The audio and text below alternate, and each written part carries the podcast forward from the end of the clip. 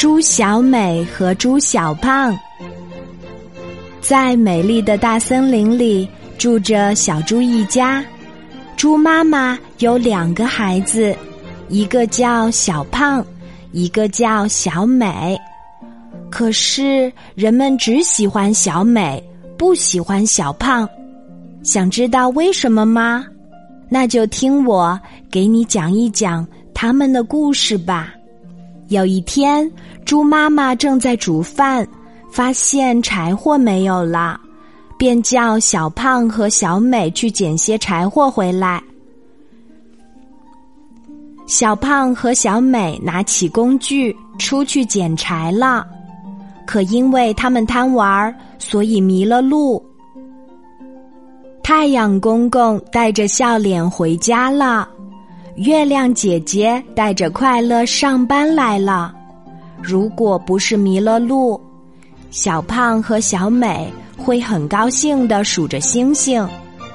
可是，他们根本没有心情数星星，因为迷路了。这个时候，绵羊公公出来散步了。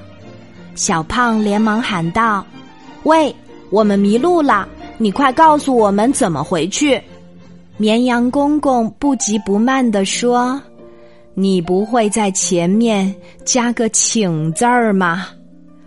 我可没有义务专门为你服务。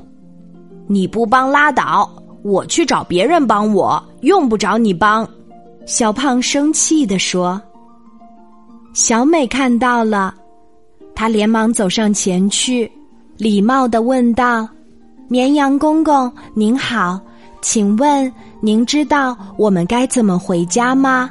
我们真的很需要您的帮助。天都这么黑了，妈妈见不到我和小胖，她会很着急的。